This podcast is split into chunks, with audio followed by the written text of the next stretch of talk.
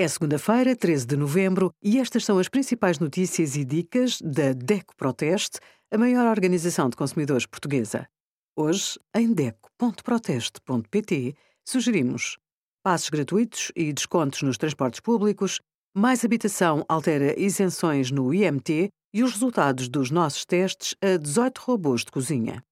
Os marketplaces podem anunciar os produtos nas lojas online de outros comerciantes usufruindo da reputação e da logística das plataformas. Mas os vendedores podem estar sediados noutros países, muitas vezes fora da União Europeia. Desta forma, não estão sujeitos às mesmas regras dos sites que os disponibilizam no espaço comunitário. Se a compra não correr bem, as lojas online não assumem qualquer responsabilidade pelas transações negociadas com os operadores anunciados nos seus marketplaces.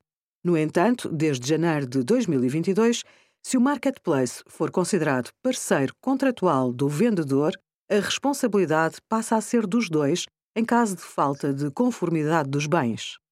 Obrigada por acompanhar a DECO Proteste, a contribuir para consumidores mais informados, participativos e exigentes.